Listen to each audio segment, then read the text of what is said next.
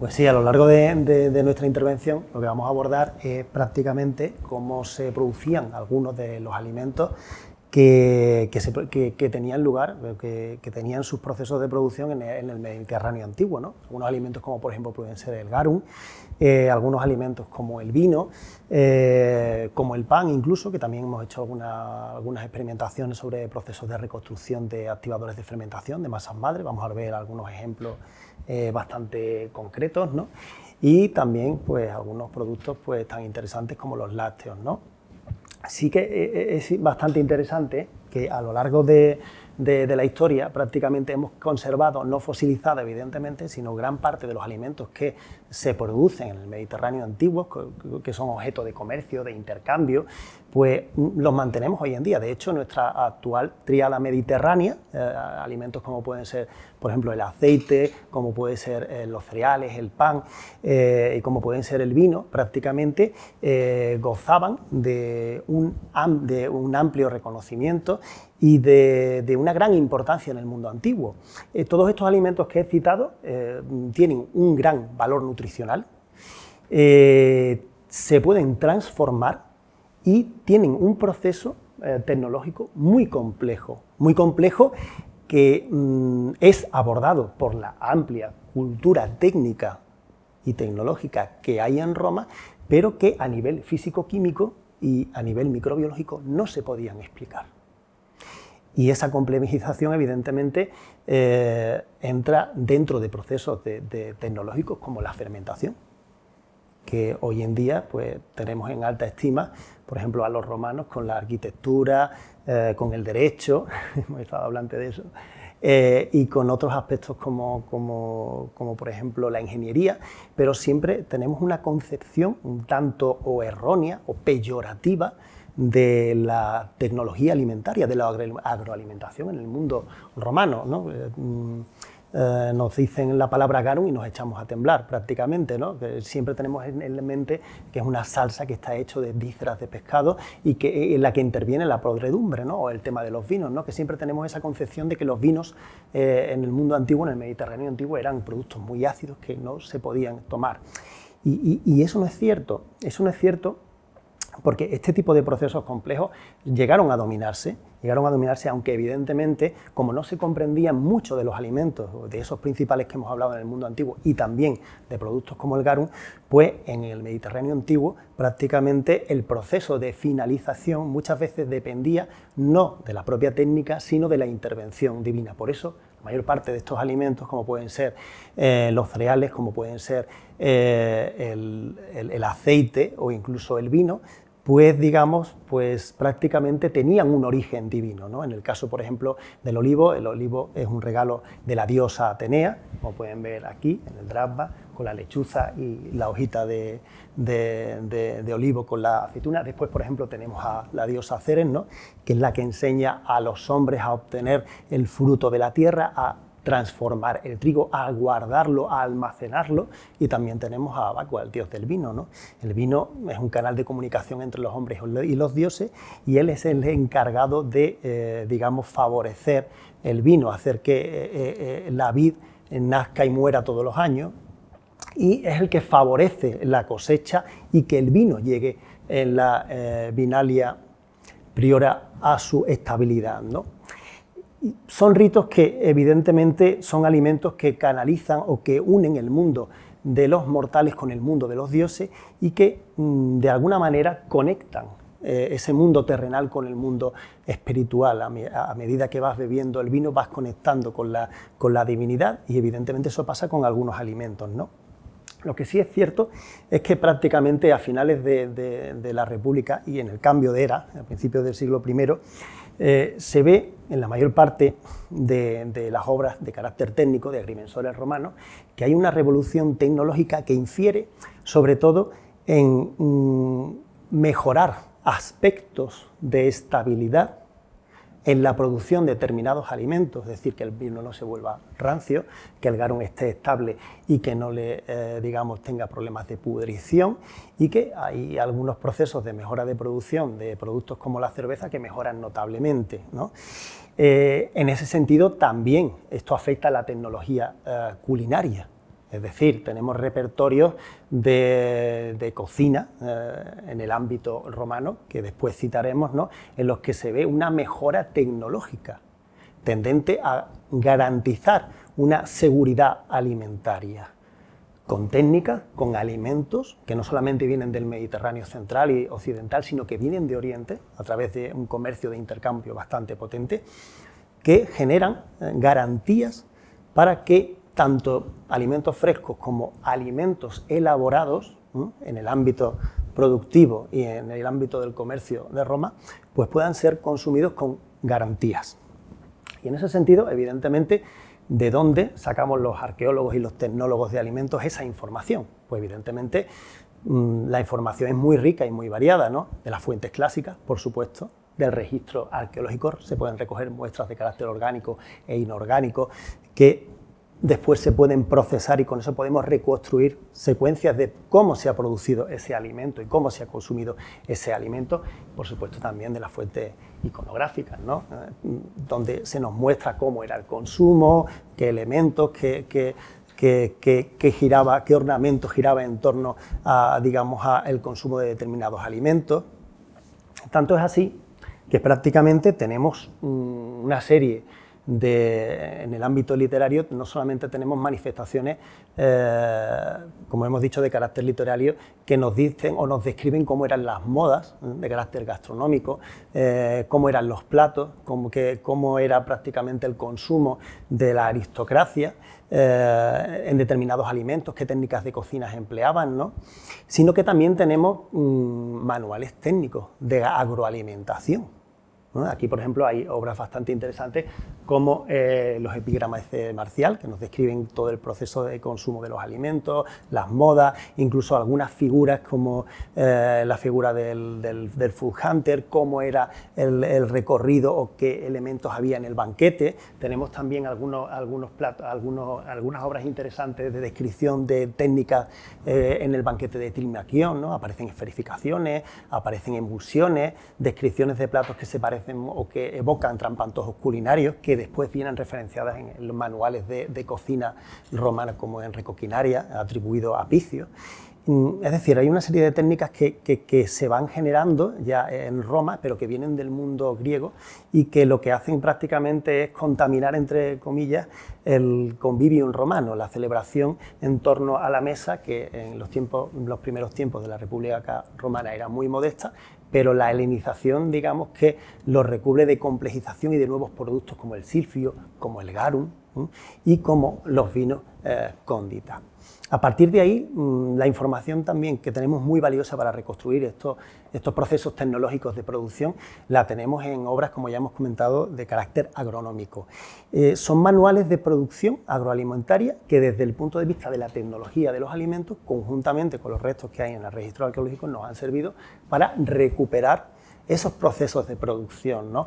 Los tenemos obras importantes como por ejemplo Rerústica de Columela, eh, Historia Naturalis de Plinio también nos da una información muy valiosa y después hay manuales técnicos de cómo llevar una villa, una granja, ¿eh? y en ese caso tenemos también en época republicana pues obras muy interesantes como eh, la reagricultura de Catón y Rerústica de Barrón, aunque sí es cierto que lo más parecido a una obra científica de producción alimentaria es Rerústica de Columela en torno al siglo I y es donde hemos inferido más a la hora de mm, generar procesos de producción eh, que nos han servido para recuperar más alimentos. En ese sentido, prácticamente mm, tenemos un panorama eh, en torno al cambio de era, en el siglo I antes de Cristo, siglo I después de Cristo, eh, con manuales técnicos de producción, con una revolución técnica en el campo, con mejora en los sistemas de prensado, de extracción, que, está encaminada para lograr una mayor calidad alimentaria y para estabilizar alimentos que se producen en, las vilas romanas, en las factorías de salazones y también en el entorno culinario. Y hay una lucha bastante interesante que se produce con todo, este, con todo este conocimiento contra la contaminación biológica. Una contaminación biológica que en el mundo alimentario romano viene a través de hongos, de virus y de bacterias. Y existen una serie de dispositivos de filtros de seguridad en las recetas y en las fórmulas, en los tratados de producción de productos como el vino o como el garum, que ellos aplican. En este primer lugar, pues vamos a tratar el tema del garum. ¿no? El garum es una salsa eh, piscícola, es una salsa de pescado, no hay que confundir el garum, que es una conserva líquida con la salsa menta, que es algo parecido a nuestro bacalao o nuestra mojama, y tenemos referencias en torno al siglo V a.C.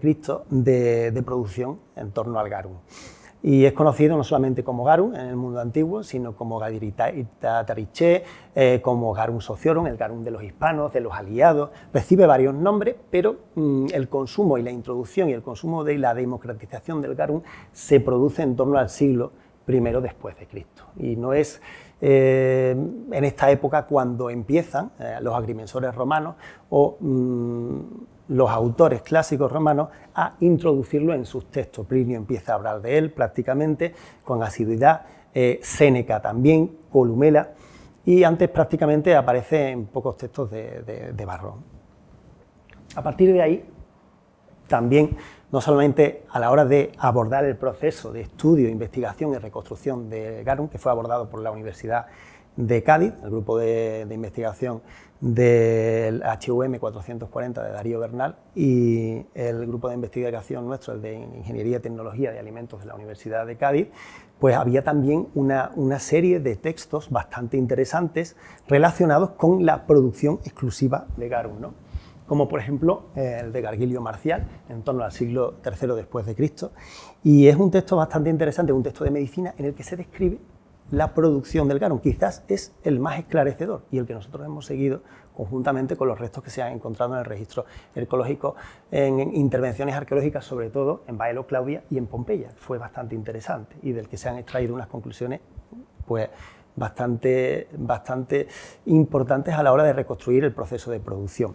Después, por ejemplo, tenemos eh, las Cuestoy, que es un de Julio Africano, en el cual pues también aparecen algunos apéndices relacionados con la producción de garum y, poco menos que te da una receta para falsificar el garum sociorum, el garum gaditano. ¿no?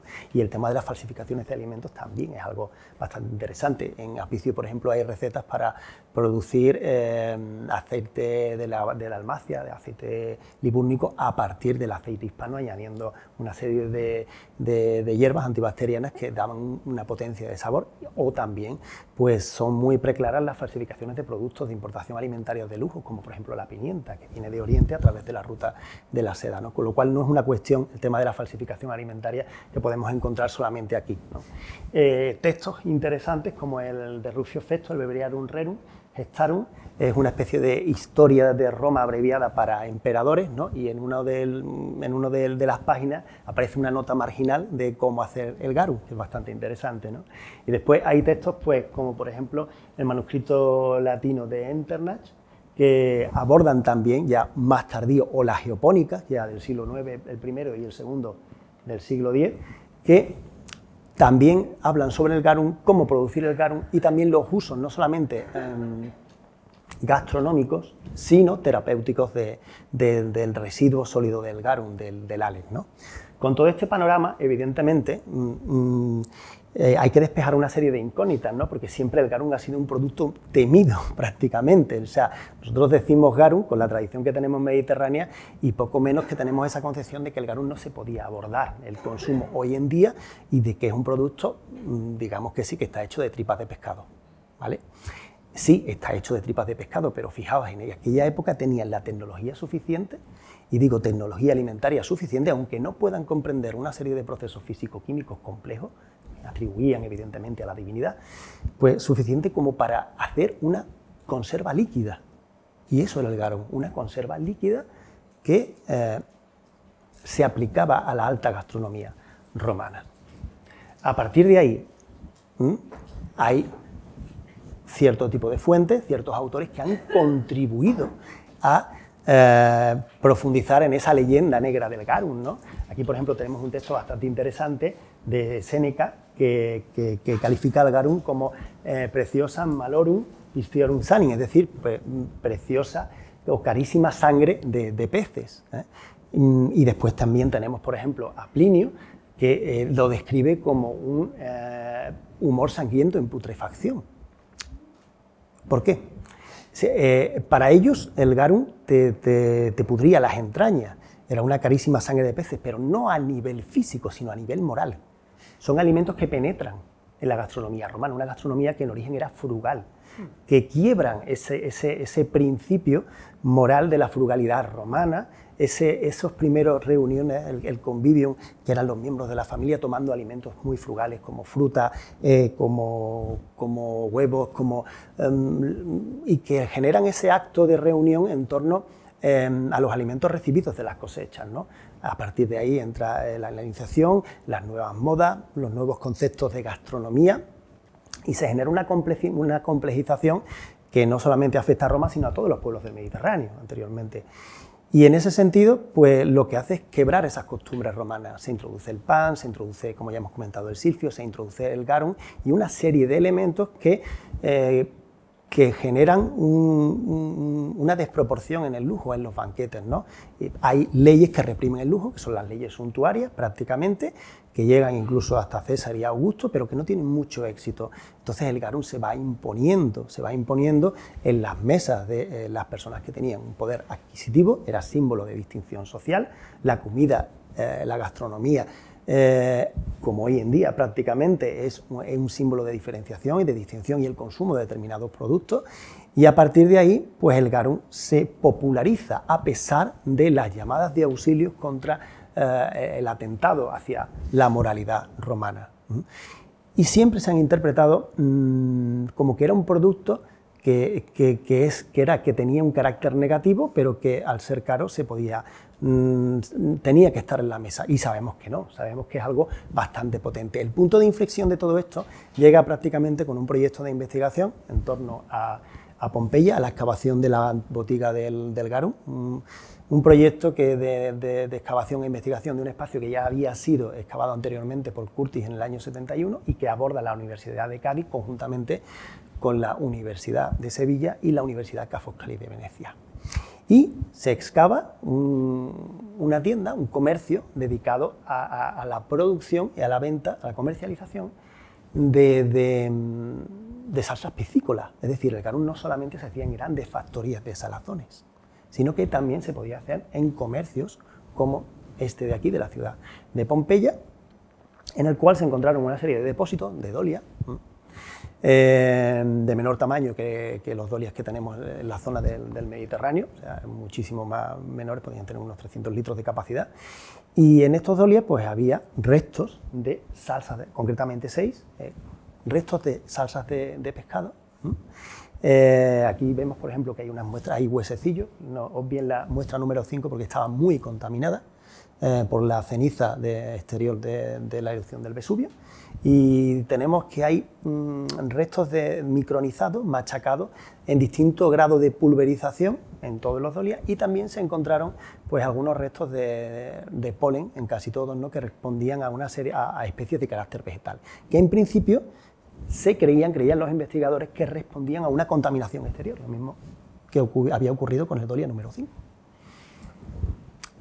Con estos restos eh, de pescado, con estos restos de palinología, con estos huesecillos, con los restos de polen, eh, empieza y la, interesantísima excavación realizada eh, por el grupo de investigación de Darío Bernal eh, empieza, digamos, se empieza, la labor de reconstrucción del Garum en torno, utilizando la arqueología experimental para abordar una fase posterior no solamente de identificación del producto, sino abordar la reconstrucción física científica del mismo, intentar que el Garum volviera a cobrar vida pues 20 siglos después.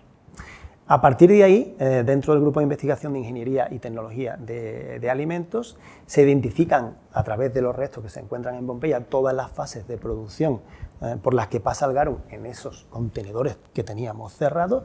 Se hace un análisis de, polen de, esa, esas muestras, eh, se identifican los huesecillos como huesos de sardina, de boquerón, en distintos grados de, prácticamente de procesado.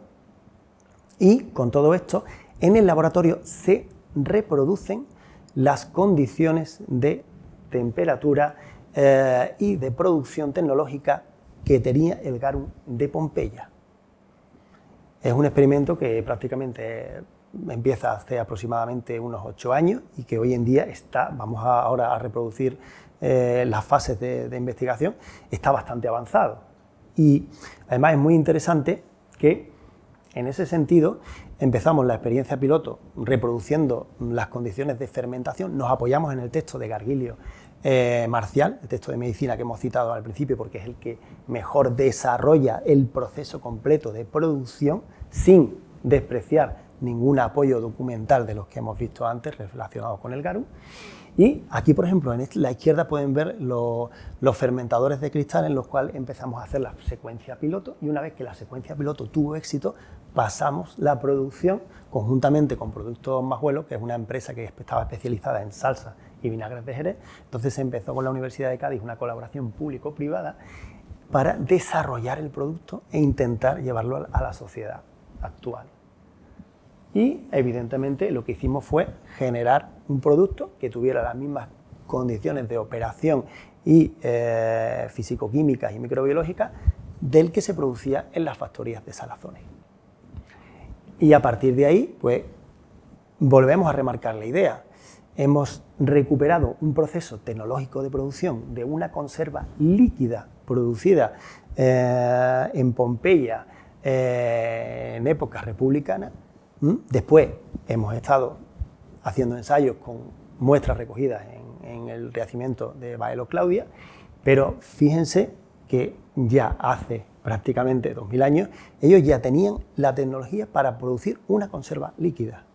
Algo que nosotros, evidentemente, mm, como mucho, hemos perdido la capacidad de volver a recuperar ese tipo de procesos y que hoy en día prácticamente se está poniendo de moda en muchos restaurantes de, Europa. Claro, todos estos datos nos sirvieron para, mm, para, ver cuál era la secuencia de producción. Las piletas de salazones, cuando hacemos conservas de pescado sólidas, como la salsamenta, que ellos llamaban a la mojama y al bacalao les llamaban salsamenta, pues dentro de la pileta pues disponían capas iguales, homogéneas, de la misma proporción, de uno a uno, de sal y carne de pescado, hasta colmatar prácticamente a las piletas. Con la acción, con el calor, la acción del sol, la sal, que evidentemente es un catalizador de calor, aumenta la temperatura, ¿eh? lo que con esa cantidad de sal y ese calor, pues la carne del pescado se seca, pierde actividad de agua, pierde agua y evidentemente tenemos al final prácticamente una semiconserva. Tenemos el pescado salado, el salazón sólido. Pero detectamos evidentemente en el proceso de reconstrucción que las cantidades para cargar la pileta eran muy diferentes para hacer una conserva líquida, para hacer el garum. ¿Cuál era?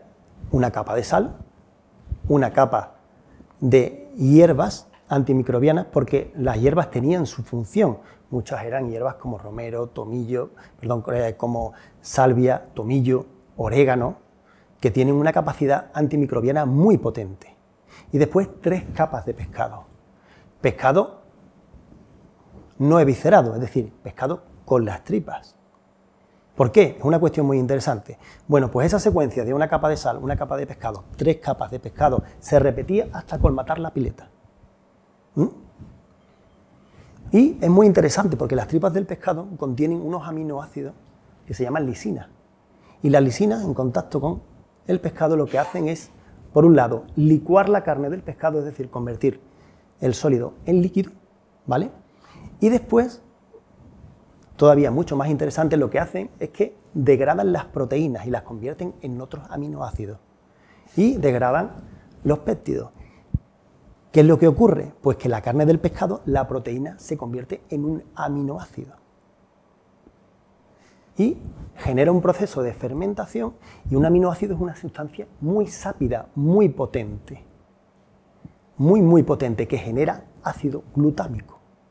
Y el ácido glutámico eh, puede, si se trata de una manera adecuada o se, se utiliza, pues sacamos unas sales que son glutanato monosódico que a todos ustedes les sonarán que se utiliza muchas veces en cocina asiática, cocina oriental, para potenciar el sabor. Pues el garum tiene mucho umami, mucho glutanato monosódico de carácter natural y se añadía en la cocina romana para aumentar la potencia de sabor, no solamente para sazonar Pues sí es cierto que la mayor parte de las recetas em, en época romana, documentadas en obras como Recoquinaria, no llevan sal. Pero no es ese el tema o, la función del garum. El garum, mm, digamos que lo que hace es potenciar, restituir los sabores y también integran con salsas culinarias intermedias que ahora veremos, eh, digamos, la amplitud organoléptica, el sabor y aroma de algunos platos de la cocina romana. Lo más interesante de todo esto mm, es que esa cantidad de hierbas antimicrobianas, esa cantidad de sal y ese proceso controlado de fermentación, porque es un proceso de fermentación complejo y controlado, no genera ni pudrescina ni cadaverina, que son nombres muy así muy raros y muy desagradables, lo que quiere decir es que mm, no es imposible generar pudrición, ni siquiera genera aminas biogénicas, que son bacterias lácticas, no hay refermentaciones, es un medio aséptico que garantiza la salubridad dentro de las elaboraciones en las que se añade el garum y también salvaguarda el proceso, con lo cual no es un proceso de pudrición, es un proceso muy afinado de fermentación que se incorpora a la cocina romana. Fíjense, el, proceso es el siguiente, prácticamente. El proceso tarda 21 días, aquí lo tiene más o menos descrito, aunque se ve un poco borrosa la fotografía. Pero prácticamente entre el día primero y el día sexto se produce, digamos, una carga enzimática muy potente, o sea, se acumulan bacterias, las lisinas van haciendo su trabajo, ¿vale? Y, hay una gran cantidad de, bacterias que eh, se acumulan y que mm, generan un sobrenadado que es la muria, que, se, que tienen aquí en la figura del día 6, ¿no? Una vez que, y ese sobrenadado se coloca en la parte superior. La muria es un producto que se comercializaba en época romana, ¿eh? cuando en las, piletas de salazones se acumulaba este sobrenadado, que es una especie como de elixir o, agua del pescado, y se retira y se comercializa aparte bajo el nombre de muria. Y así aparecen los titulipisti de las ánforas. La economía circular en Roma es maravillosa porque se, van, se hacen productos, pero generan una serie de subproductos, después lo veremos con el, con el tema del vino, bastante interesantes. ¿no? Y después se machaca, se microniza. ¿no? Ven en la fotografía de la derecha cómo se va molturando y fermenta durante 21 días. ¿no?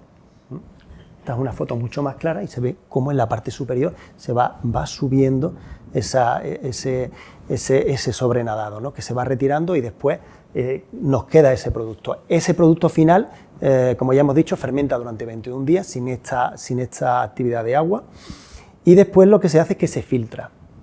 Y el resultado final es el Floss Garum, que se ha comercializado con la Universidad de Cádiz y con una empresa que es productor más vuelos y de la cual desde Arqueogastronomía nos dedicamos a mm, realizar eh, también nuestro apoyo mm, al producto con la, con la divulgación científica. Eh, esto es el flojarum, es eh, la parte líquida. Después hay un sobrante, que es una pasta de pescado, que queda en el interior de, las piletas, que también tiene uso alimentario y que en, en algunos textos, como por ejemplo en las geopónicas, que lo hemos comentado antes, pues también se utiliza esa pasta que tiene eh, tanta capacidad antibacteriana para curar heridas de animales y del ganado aparte de servir como una pasta de carácter alimentario que sirve para nutrir, evidentemente. ¿Y qué es lo que tenemos al final? Pues tenemos un producto muy sápido, eh, íctico, también mm, balsámico, eh, que tiene una capacidad eh, de generar o aumentar el sabor muy potente. ¿Por qué necesitan esa potencia en época romana? Por una razón fundamental, porque en época romana, aunque sí existe la trazabilidad en los productos elaborados como pueden ser el garum, el vino, el aceite, o sea, las ánforas tienen, como, decimos muchas veces en arqueología, ¿no? cada ánfora tiene su pasaporte, tiene sus marcas fiscales, tiene el tipo de producto que lleva, la calidad del producto, ¿no? y hay muchas más, hay marcas en Dolia que todavía no hemos podido, eh, digamos, saber qué es lo que son, ¿no? y es un universo muy interesante el de la trazabilidad de los productos elaborados. ¿no? Pero eh, los productos naturales hay un problema muy grave, ¿no? es que no se puede controlar el estado sanitario de un producto fresco. ¿no? Y es bastante interesante que los recetarios, pues, mm, como Recoquinaria, que es el mayor recetario, es una eh, compilación de textos de gastronomía, de recetas, de, procesos de purición culinaria, que desde el siglo I hasta el siglo VI se compilan en una única obra y, que se atribuye a Gabius Apicio, a un emergeta, a un magnate muy vinculado con el mundo de la gastronomía en época alto imperial. Y esta obra es muy interesante porque la mayor parte de la receta, el 70% de la receta, pues prácticamente llevan garum. Llevan garum mm, no solamente eh, porque evidentemente no, no, aparece la sal, salvo la sal nitro, un tipo de sal que lo que hace es activar la hemoglobina y hacer que los alimentos, como por ejemplo la carne, pues su color sea mucho más notable y más, más saludable. Fijaos hasta qué punto llega el tema del uso de este tipo de ingredientes en época romana. También se ha documentado el uso de almidones para engrosar la salsa, almidones de trigo, con lo cual no estamos hablando de que había un refinamiento bastante interesante y, unas técnicas culinarias pues bastante avanzadas para la época. Pues este, en este libro, en, en, este, en este compendio, perdón, aparecen pues 10 capítulos perfectamente estratificados, ¿no? Eh, muchos de ellos hablan de técnicas culinarias, como el libro primero, el, el epímele, y después están divididos por materias primas, ¿no? Eh, cuadrúpedos, peces, eh, el Pandecter, que habla de generalidades y de técnicas refinadas. ¿no? El libro primero te dice cómo domar, cómo, cómo domar la intensidad del garum, cómo, digamos, mm, añadir garum y que se genere un equilibrio entre los alimentos. ¿no? Y, el resto, pues, aparecen distintos verbos de operaciones de cocina y evidentemente el garum, aunque lo hayáis visto en muchos textos, en muchas charlas o conferencias, el garum no es el, no es el ketchup de los romanos, no es algo que se añade a posteriori, no, el garum eh, prácticamente la mayor parte de los alimentos en época romana que aparecen en estas recetas eh, aparece la palabra cocinado, hervido, después lo veremos en Plinio, ¿no? que es bastante interesante. Entonces el garum lo que hace es restituir ¿Qué es lo que ocurre cuando un alimento se cuece? Pierde aroma, pierde sabores, pierde atributos organolépticos y el garum normalmente eh, los alimentos se maceran previamente en garum o se hacen salsas con garum para potenciar los platos, ¿no? Raramente, raramente se añade eh, como si fuera, se rocía Asperger, eh, como aparece en los textos, ¿no? Entonces, es un proceso de producción culinaria el que tiene el garum en la cocina romana más complejo de lo que nosotros creemos, ¿no? Y, nos dibuja la salsa a la hora de reproducir el garum y de aplicarlo a la cocina romana, nos dibuja un panorama totalmente diferente del que teníamos de la cocina romana.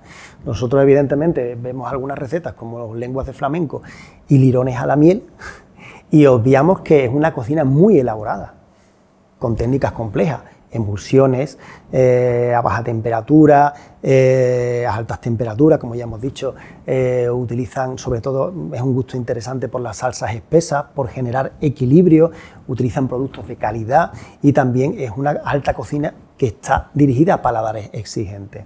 A partir de ahí, conjuntamente con el garum hay una serie de, de productos que intervienen mucho en la cocina romana, como pueden ser la miel. La miel es antibacteriana, forma pequeñas eh, películas que aíslan de determinadas bacterias y microbios eh, las elaboraciones. También dentro de, la producción de aceite, eh, Columela considera que hay que impermeabilizar para generar esa, capa antibacteriana las vasijas de aceite en el interior con cera de abejas, ¿no? que es un aislante eh, antibacteriano bastante interesante. ¿no? Otros productos son las especias, ¿no? y las especias están relacionadas con el garum. En la cocina romana hay especias del Mediterráneo central, y occidental, pero también hay especias orientales, ¿no? Y cada una mm, tiene su carga antibacteriana. En ese sentido, ah, hay que mm, mencionar eh, un, postulado, una, frase, de un enunciado de Columela dentro de, de Naturalis Historia, ¿no? que dice mejor cocido que crudo y aún mejor hervido que tostado. Porque esos alimentos frescos, la verdura, el pescado, la carne, se someten a esas altas cocciones. Y a partir de ahí, como ya hemos comentado, el garum y las especias eh, presentan en el orden de estas recetas, tal cual aparecen, pues una estructura fija en la cual, evidentemente, dentro del orden de la receta, se, a esos alimentos crudos, ya sea pescado, carne o verdura, se les añade garum, se maceran con garum, eh, y se añaden dentro de la receta, en primer lugar, las especias termoestables y después las especias termolábiles. Ahí tenéis, por ejemplo, en un artículo bastante interesante de Blingen Sherman del año 98 eh, la capacidad de inhibición antimicrobiana de determinadas especias. En primer lugar tenéis algunas como por ejemplo el orégano, el tomillo, eh, que aparecen, después un poco más tarde podemos encontrar algunas como por ejemplo la salvia, eh, la menta, eh, pero estas primeras aparecen mucho en los procesos de producción del garum. Ellos sabían perfectamente la capacidad antimicrobiana, no sabían analizarlo, pero por técnicas de ensayo y error, por capacidad técnica, tenían perfectamente estandarizado el proceso de producción y qué especias. Pues dentro de la receta añadían estas especias que tienen mayor capacidad antimicrobiana y son termoestables. Es decir, por mucho que las caliente, por mucho que lleven tiempo cociéndose, dentro de la receta o cocinándose, no pierden esa capacidad de inhibición antibacteriana. Y después añadían las especias termolábiles, como pueden ser la pimienta, el clavo, el eneldo, que son normalmente especies que vienen de, de, Oriente, salvo en el eneldo, y que tienen menos capacidad antimicrobiana. Con lo cual se generaba un orden bastante interesante dentro de esa receta que hace poco hemos, publicado en, una publicación muy interesante que se llama Los secretos del garum, estableciendo un orden en la cocina romana, en el cual se añaden primero los alimentos, se maceran con garum y después se añaden estas, estas especias mediterráneas balsámicas, que son más resistentes al calor y que guardan esas propiedades antimicrobianas. Después se añade en potenciadores e integradores como el garum, el vino, el aceite, el almidón y la grasa animal, y a continuación esas especies que resisten menos que son orientales. Y la mayor parte de las recetas son elaboraciones complejas con salsas muy complejas. Y para rectificar y equilibrar el sabor del garum, porque lo que primaba era el equilibrio, no un sabor fuerte, no un sabor desagradable, sino palatal, bastante potente. ¿Por qué digo esto? ¿Y por qué lo sabemos? Porque hemos realizado un, un ensayo experimental, un trabajo de investigación, relacionado con la aplicación, el uso y la aplicación del garum en salsas culinarias romanas. Y al final se rectificaban las recetas con eh, edulcorantes como la miel, como el de frutum, que es una reducción de vino a un tercio o a la mitad, o la sapa, que es una reducción de mosto, ¿eh? igual que el de frutum, una reducción de mosto, a una tercera parte. Estamos hablando de una gastronomía compleja una gastronomía compleja que retrata muy bien eh, algunos autores como Ateneo de Naucratis, que dicen que prácticamente el cocinero era concebido como un artista, porque el garum hoy en día inclusive es un producto complejo de manejar. Y según la elaboración, la salsa que hagas o con qué ingredientes los mezcles, puedes tener un efecto u otro. Y en ese momento eh, prácticamente el uso y manejo del garum estaba eh, digamos, relacionado con profesionales de la cocina. No cualquiera sabía manejar y sacarle partido al garum en esta alta gastronomía. Otro de los productos que interviene eh, conjuntamente con el garum en la cocina romana y que sirve para hacer esas eh, elaboraciones intermedias, salsas culinarias, es el aceite, que interviene también en un alto porcentaje en la cocina romana, casi en la práctica totalidad de la receta. También el vino aporta glicerina, aroma y sabor y tiene múltiples aplicaciones en época romana, sobre todo a la hora, con ese contenido tan alto que tienen azúcares en, glicerina, eh, en etanol, lo que hace es eh, espesar las salsas, eh, cuajar, es decir, mm, tiene muchísimas aplicaciones y unido al garum en emulsiones genera un abanico muy potente de aromas y sabores. ¿no? Y después, como ya hemos comentado, esos productos prefermentativos, el mosto reducido, también aparecen muchísimo en recetas complejas. Y esto, por ejemplo, es un esquema de producción de una de esas salsas que, reinan en la cocina romana. Nosotros hemos hecho un estudio de salsas culinarias romanas. Esta concretamente es una de las pocas eh, recetas en las cuales aparece el apéndice eh, o en hogar un sig facie, es decir, hay un desarrollo de las recetas, qué ingredientes tiene la receta, cómo se cocina, pero después hay una parte que te dice, ahora se hace la salsa o en hogarum de esta manera. Se hace esa salsa con estos ingredientes, se hace aparte y después se añade a la receta. Y ahí va implícito el garum. Y el garum lo que hace es aumentar el sabor de esos ingredientes previos y de esas materias primas, carne, pescado, verdura. Y estos son distintos tipos de salsa, ¿eh? que, como el eleogarum, que es garum con especias y aceite, el acetogarum, que es eh, garum con vinagre, o el onogarum, que lo hemos visto antes, que es garum con vino.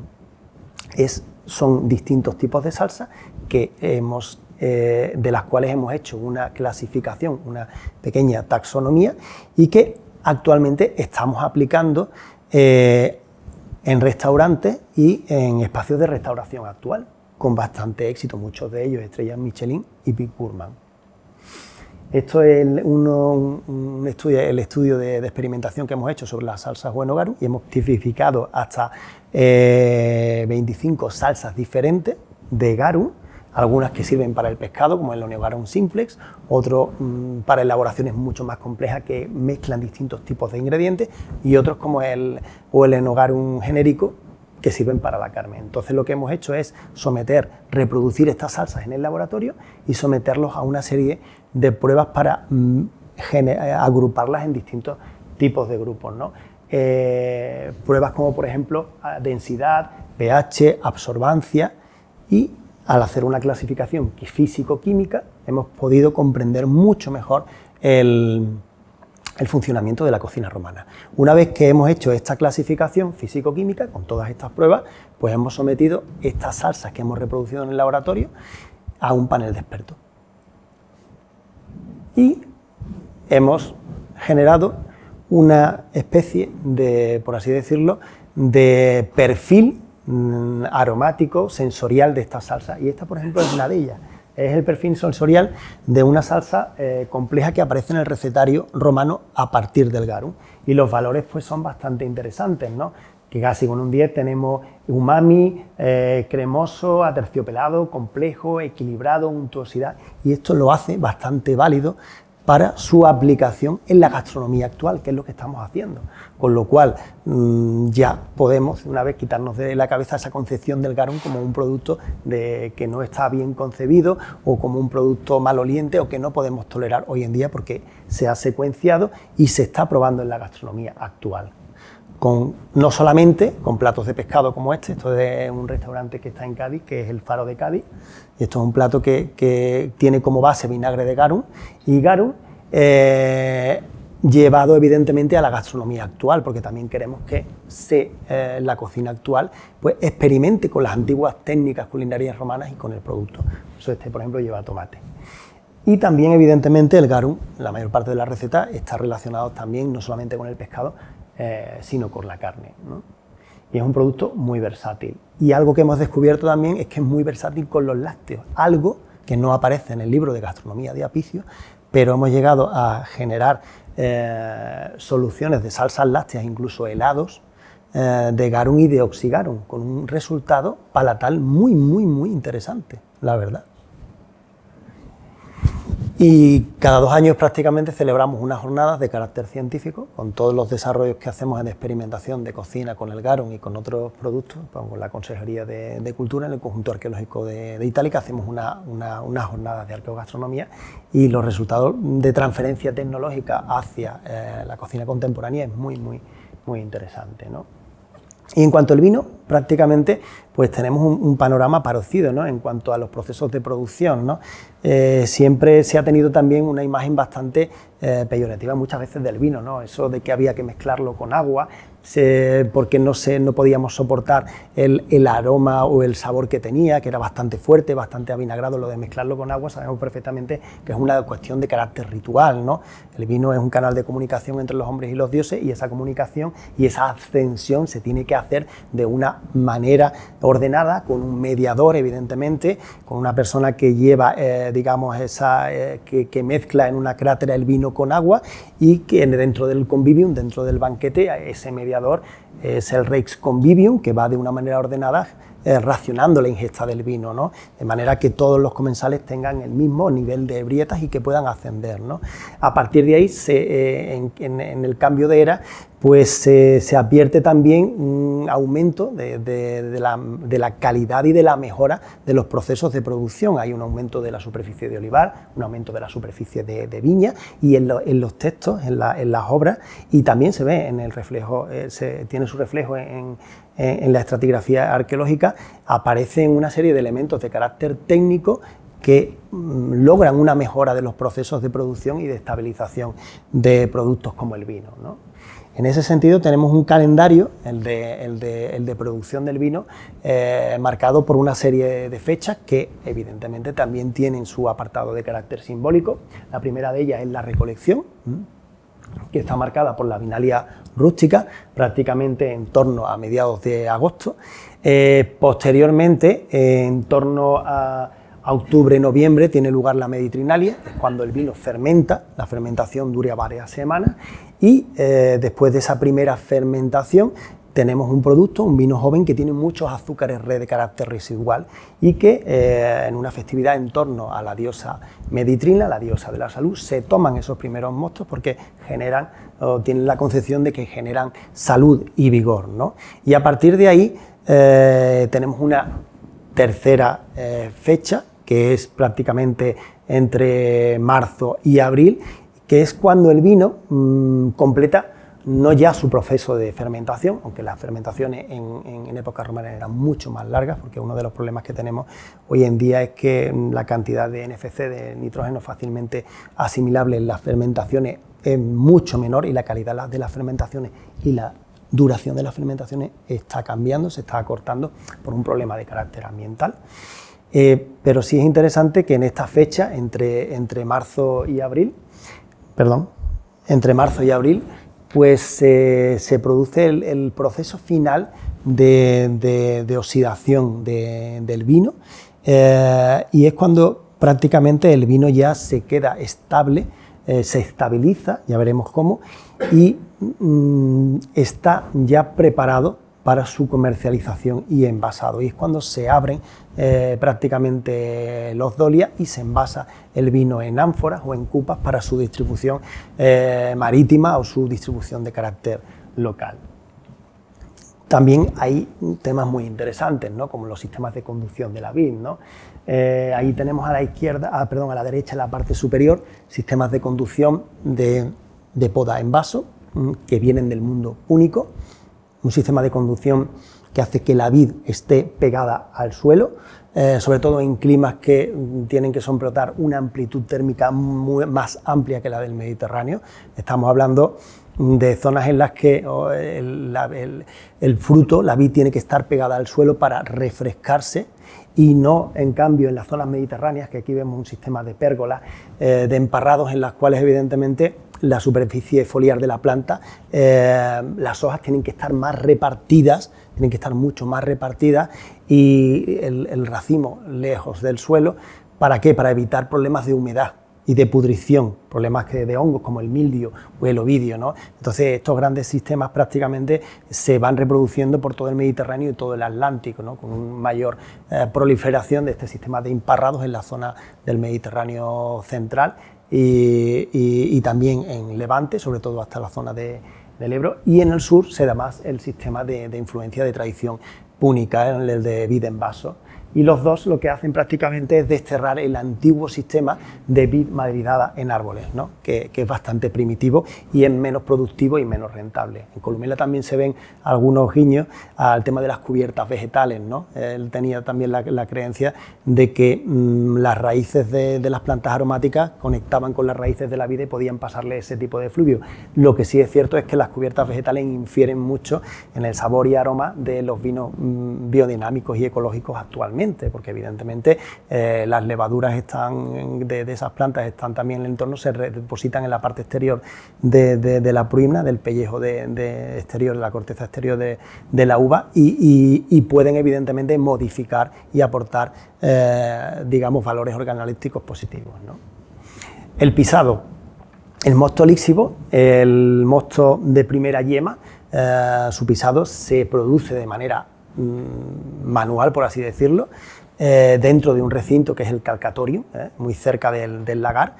Pero evidentemente el desarrollo tecnológico que hay en Roma no solamente evoca este sistema de carácter tradicional, sino que tenemos también sistemas de prensado y extracción pues muy potentes, que se parecen a estas prensas, que las hay de diversas tipologías, las hay de, viga y quintal, las hay de, prensas de torno, de tornillo, una tipología muy amplia, que no podemos entrar aquí porque necesitaríamos un día entero para tratarlas, pero sí es cierto que una vez que se obtiene ese mosto yema eh, de manera eh, por así decirlo, artesanal, manual, después esos ollejos van a parar eh, a la prensa. Una vez que se pisa en el calcatorio, se pasa a la prensa, el mosto que se obtiene cae también al lacus, al lagar, y van a parar a los dolias, que son recipientes de carácter globular de diverso tamaño y que están algunos de ellos exentos, es decir, sobre el suelo, y otros están semienterrados, son los dolias de fosa, como aquellos que tienen ustedes en la, ilustración. Y aquí el vino fermenta. Mm, ¿Qué es lo que ocurre con esos ollejos que están, que se prensan? Eh, ¿Se desechan? No. Eh, como hemos hablado, Roma tiene, digamos, un acento eh, en torno a la, economía circular muy potente y aparecen en alguna, eh, en Columela, en red rústica, aparece como amortizar esos ollejos, incluso utilizándolos para mm, ponerlos en agua y crear una especie de, orujo, de licor, que recibe el nombre de, de aguapié y que se forma con, por maceración de estos, de estos ollejos en agua. Una vez que se produce este, esta especie de, licor o de, orujo, se retira la fracción líquida y se comercializa. Eh, y esos orujos pueden servir incluso para secar la carne, para hacer cecina, porque tienen una carga fenólica alta.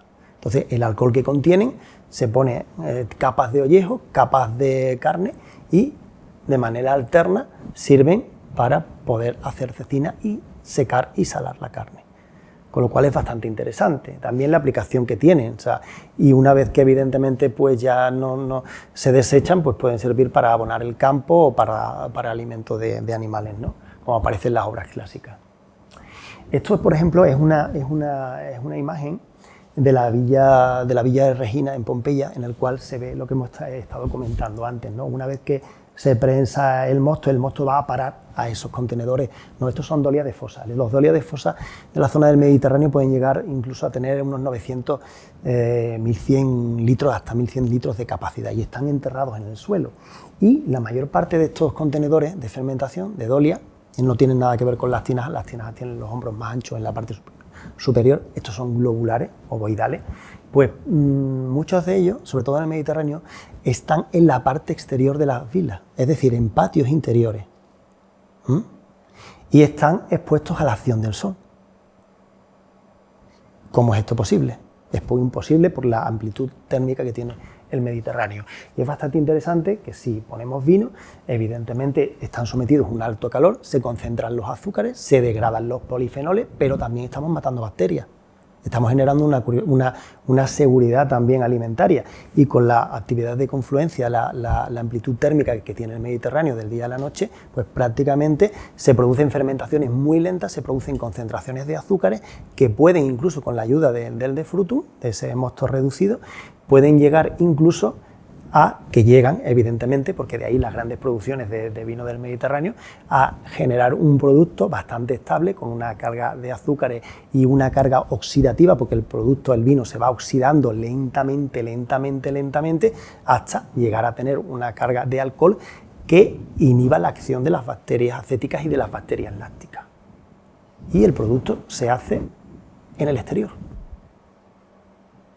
lo cual es bastante interesante algo que evidentemente mm, eh, no tenemos en la bética, salvo algunas excepciones, que hay celas binarias, estructuras identificadas como celas binarias, en las que mm, no aparecen este tipo de estructuras o aparecen raramente. Aquí tenemos pues algunas como las de la loma de, de Ceres en Granada, en Malcíbar, o la loma de, de Bolaños, desde la frontera, excavada por Jesús Gutiérrez Mellado, en el cual los dolias se agolpan en las paredes de interiores de las celas finarias, de las bodegas, y se produce la fermentación dentro. Seguramente, y esto es una hipótesis de trabajo que hemos expresado aquí eh, en un artículo científico hace poco en, en el Congreso de Exdolia Hispania, porque eh, las condiciones de carácter climático pues, sean diferentes y esa amplitud térmica funciona diferente. Eso no significa que después los dolías salgan fuera, ¿no? todavía no lo sabemos y por eso estamos generando un experimento, eh, una investigación sobre las fermentaciones en, la bética. Los dolías son mucho más pequeños, ¿no? son como mucho pueden tener unos 300 litros, 180 litros y, el proceso de fermentación es totalmente diferente. Proceso de fermentación y proceso de estabilidad. O sea, el vino hay que regularlo Em, eso de que los vinos eran muy ácidos en época romana, ellos tenían problemas para generar acidez, porque muchas veces las paradas fermentativas se producían con adición de estos mostos reducidos, ¿no? con una gran, gran cantidad de azúcares. ¿no?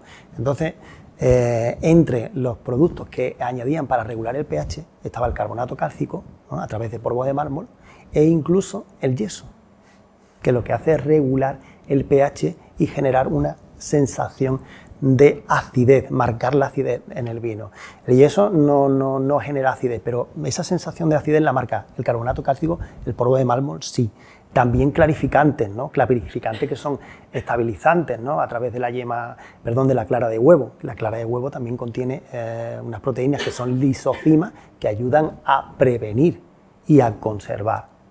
Y también tenemos algunos productos, pues antibacterianos como, o, que generan mm, o modifican las fermentaciones como, como el fenogreco, ¿no?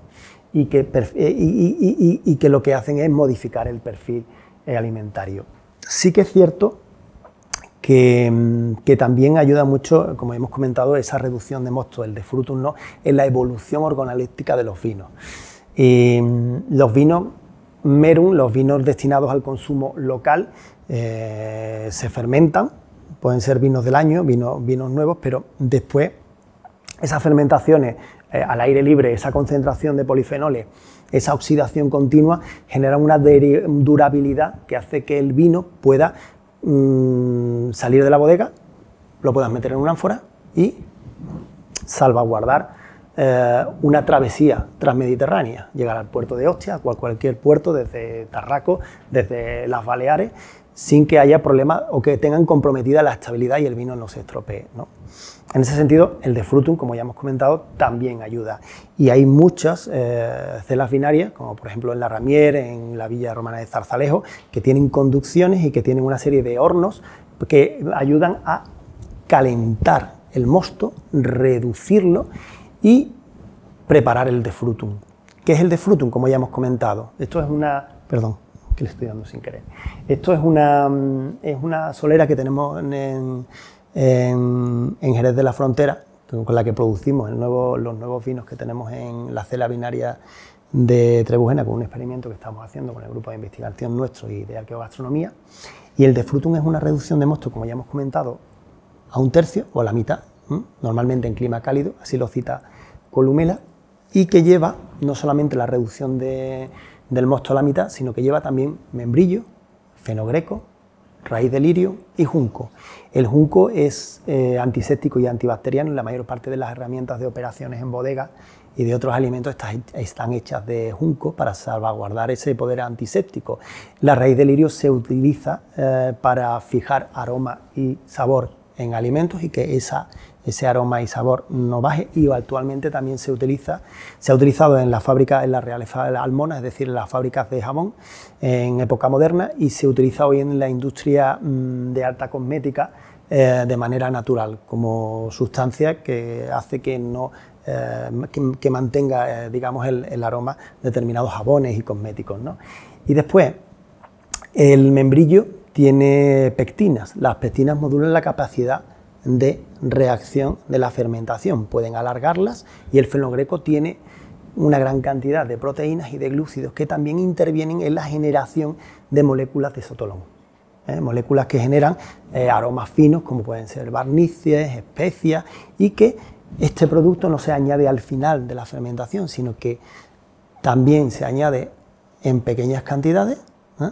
durante el proceso de fermentación en los vinos, sobre todo en la zona de la bética, según nuestra hipótesis. Esto es lo que genera una fortificación. Es decir, si nosotros añadimos pequeñas cantidades de azúcares eh, de manera intermitente a lo largo del proceso de fermentación, nosotros estamos estimulando a esas levaduras, eh, le estamos dando nutrientes, hay que tener mucho cuidado porque lo mismo que, generamos, eh, les damos esos nutrientes para generar, mm, para producir alcohol que evidentemente dejen el vino fuera de la zona de peligro, también les estamos, podemos estar alimentando a las bacterias acéticas y a las bacterias lácticas. Ojo, con lo cual es una operación muy medida de fortificación, al mismo, algo parecido a lo que hacen hoy en día con los vinos de generosos en Montilla, Moriles y de Jerez, que les añaden alcohol para que tengan un determinado grado alcohólico y que el vino esté fuera, con unos 15 grados eh, y medio, 15 grados, y que esté fuera de esa zona de peligro. Pues ellos utilizaban el defrutum para eso, para aumentar el grado alcohólico y también generar un perfil organoléptico positivo. A partir de ahí tenemos un universo bastante complejo. O sea, pero muy complejo de producción, que no eh, que se nos quite de la cabeza, digamos, un poco la simplicidad del vino. Tenemos eh, eh, adiciones de defrutum, primera, primera pisa para, para los mostos líxivos, después utilizamos después el defrutum para, o la miel para generar vinos conditas, vinos condimentados, es decir, es un proceso de producción muy, muy complejo, muy complicado, nada simple y que está y que tiende, digamos, a sobre todo generar estabilidad en el vino y generar una serie de, aromas y sabores que, que, prácticamente eh, generan productos de muy alta calidad. ¿no? A partir de ahí, tenemos también, perdón, tenemos también algunos procesos que producen estabilidad en los vinos, como el ahumado. ¿no? Plinio nos habla del tema de las fumarias, es ahumar los vinos para dar aroma y dar sabor y dar determinado tipo de bouquet, ¿no? Y era, eran, sobre todo habla de los vinos de la zona de Masilia, de, Marsella, y que, que, tenían esta tipicidad, ¿no? Cuando ahumas, evidentemente, aportas una serie de, de, de elementos como pueden ser azufre, pueden ser fósforo, potasio, que lo que generan es estabilidad también en los vinos, no, desarrolla el no, no, solamente genera un desarrollo organoléptico. Y como filtro de seguridad también los dolias en su interior estaban recubiertos, estaban recubiertos de brea, de brea o de resina de pino, que es antibacteriana. Los que hemos desarrollado nosotros, pues tienen dentro un recubrimiento antibacteriano. Hoy se hace con ácido tartárico normalmente y también lo que hace es que como el dolium, la cerámica es poroso, no solamente le genera ese revestimiento antibacteriano, sino lo que hace es controlar la merma, es decir, hacer que pierda una cantidad constante de agua cuando está fermentando y cuando se está oxidando, porque si no la merma sería contundente y sería, el vino sería muy poco rentable. Nosotros llevamos desde hace bastante tiempo haciendo mm, experimentos de reproducción de vino. Estos son algunos tipos de vinos cónditas. Presentamos los resultados en 2015 y 2018 en el Museo Arqueológico Nacional. Y son vinos que se tomaban pues prácticamente eh, por la alta clase social. Son vinos que tienen especias, que, que después probaremos y que están destinados, digamos, al ocio, a, los banquetes, y son producciones pues, de, consumo elitista, ¿no? porque muchas de ellos tienen especies complicadas y son producciones que están hechas con, con especias y con, incluso con pétalos de, flores. Y desde hace poco, esto es un, poco el proceso de producción que seguimos en el laboratorio de, una de las bodegas que tenemos, en Medina de las Torres, y desde hace poco hemos desarrollado un proyecto de producción de vinos en el suroeste, en la misma zona en la que eh, Columela experimentaba con, supuestamente con sus viñedos en las fincas de su tío Columela, en torno a, mesas de asta y trebujena. Y allí es donde hemos desarrollado este sistema de producción con defrutum, ¿eh? en la zona de la Bética, eh, hemos utilizado variedades prefiloséricas que no tienen valor comercial, que prácticamente quedan menos de 5 hectáreas, eh, como pueden ser la Moyarcano, la Barcelonés, la Castellano, la Perruno, que sí se está imponiendo ahora en la zona y, sí, y con, como una uva distinta de la, de la Palomino, en suelos de albariza, prácticamente a orillas del antiguo Lacus Lacustino, y estos son los contenedores de fermentación, a los que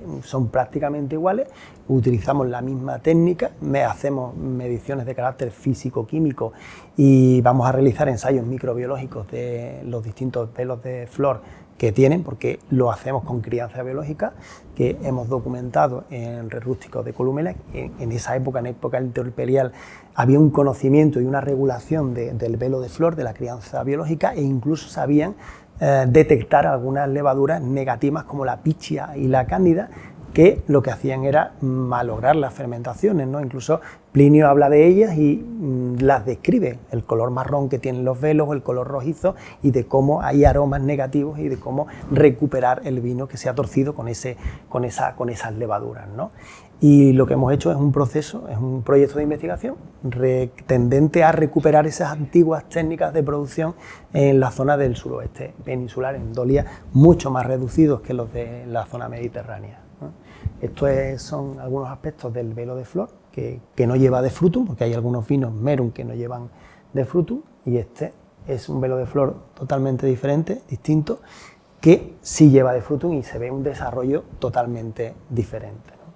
Hay que decir que el año pasado el que llevaba de Frutum, uno de ellos se nos, estropeó y hemos tenido que volver a recuperar porque no es fácil hacer un vino con esta técnica de, producción, añadiendo de Frutum y evitando, digamos, eh, de manera natural, corrigiendo de manera natural y evitando las bacterias acéticas y las bacterias lácticas. Es una técnica bastante compleja.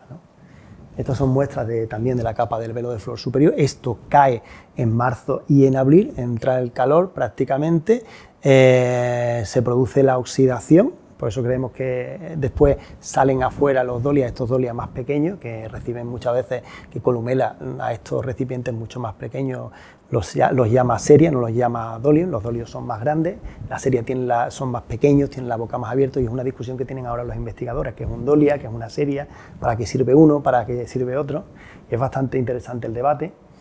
Y estos son, perdón, y estos son eh, las dos producciones nuevas que tenemos este año. ¿no?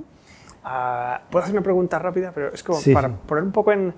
Eh, me parece que es, interesantísimo lo que hemos visto y si nos puedes hablar como cuatro pinceladas sobre arqueología experimental, porque creo que es, es algo eh, bastante fascinante todo lo que nos has contado y, y, para muchos de nosotros pues muy, muy nuevo, ¿no? Ver cómo la arqueología puede aliarse con tecnología, ciencia, eh, para bueno, volver a crear productos y qué aprendemos al hacerlo. Eh, supongo que en realidad el, objetivo es entender cómo se hacía, pero mientras se hace esto mm, obtenemos pues, respuestas inesperadas y, quizás, bueno, de hecho, un producto que puede ser interesante para restaurantes de primera fila hoy en día, que me parece algo eh, inesperado para mí, interesantísimo. ¿Nos puedes contar más sobre cómo funciona todo esto? Sí, básicamente todos los primeros ensayos que hemos realizado, por ejemplo, las colaboraciones entre eh, grupos de investigación de tecnología de alimentos y, arqueología,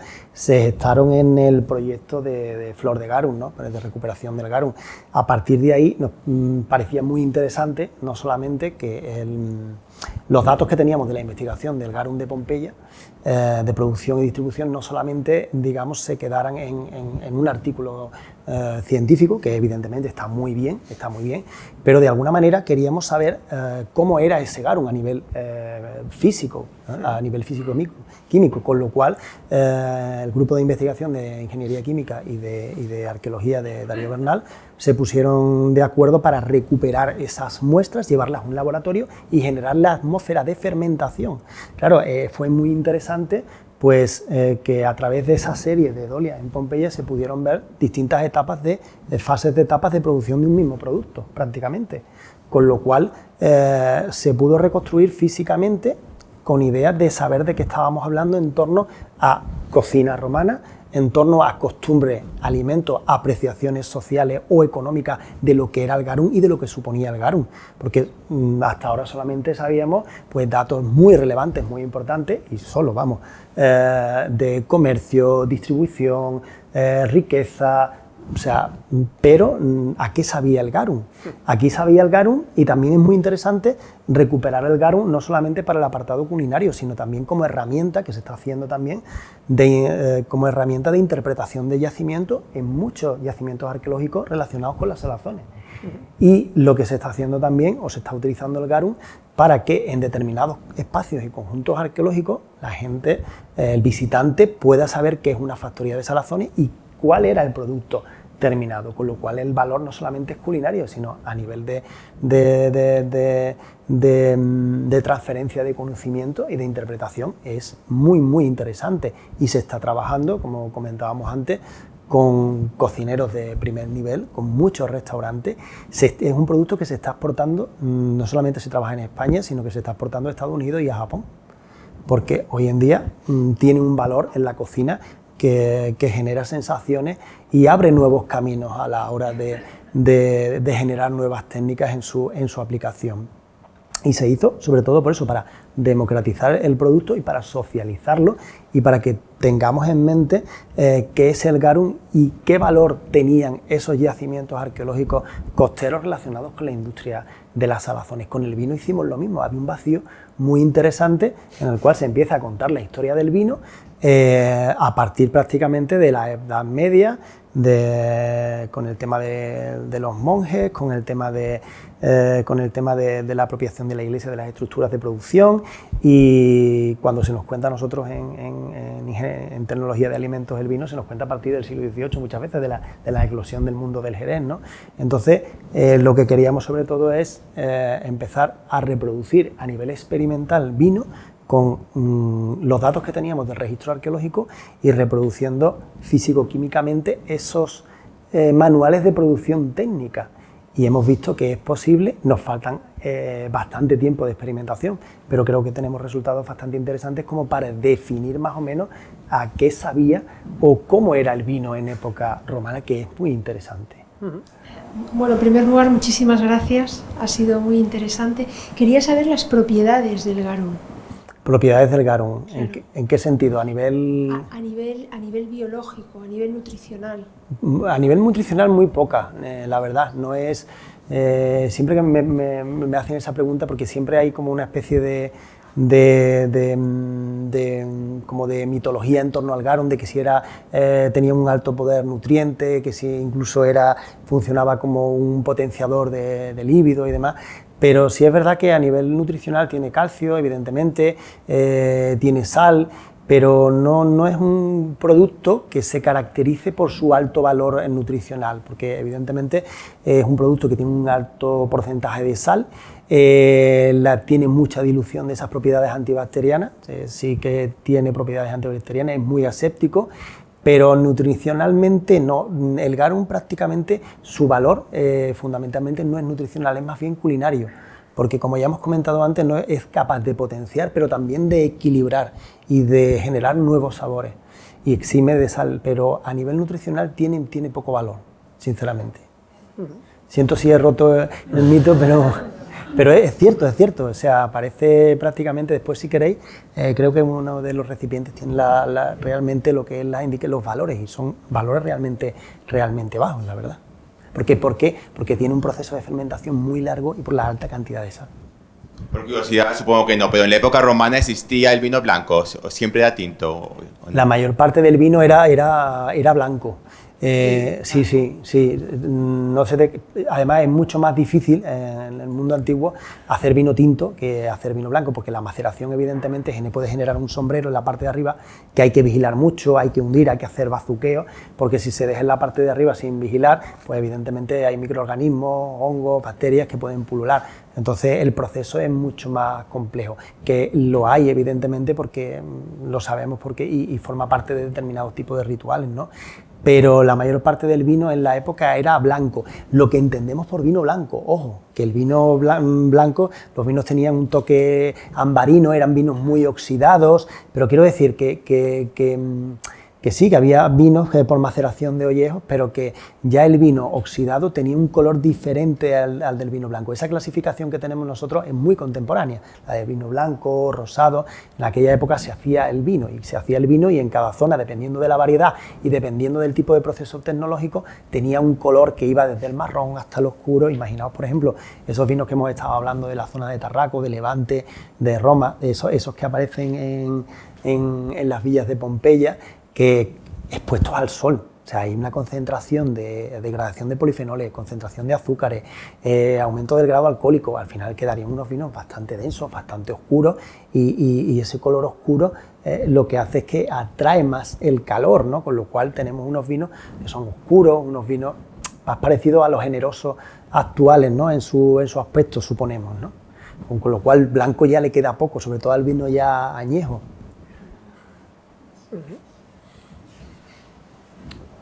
Pues bueno, si no hay más preguntas, Manuel, muchísimas gracias otra vez. A vosotros. Y eh, bueno, nos has dado una, una idea que ahora vamos a poder degustar, probar la historia por nosotros mismos. Así que les invitamos a que se queden y como les decía, esto también es una pequeña celebración de nuestro aniversario como museo de hace 32 años ya. Muchas gracias. Muchas gracias.